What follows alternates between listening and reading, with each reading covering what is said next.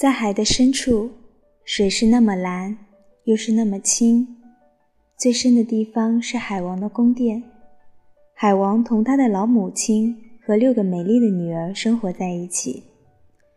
六个女儿都没有腿，她们身体的下部是一条鱼尾，因此她们又叫人鱼。其中最小的人鱼最美丽。小人鱼的奶奶给她讲了许多故事。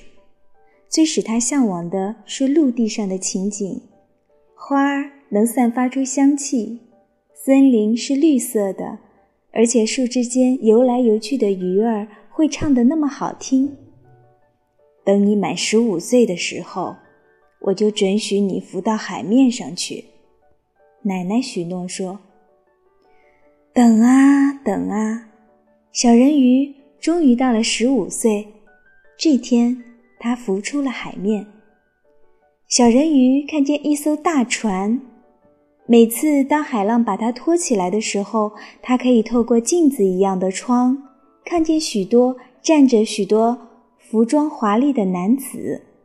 他们中间最美的是一位有一双大眼睛的王子，看样子他的年纪还不到十六岁。啊！那位年轻的王子是多么英俊呀！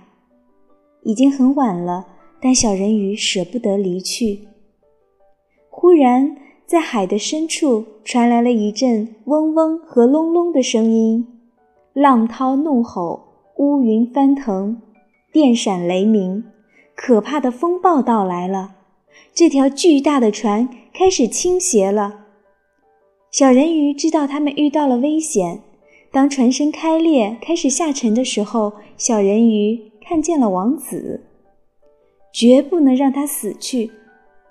小人鱼赶紧游过去，把他的头拖出水面，他们随着浪涛一起向前飘去。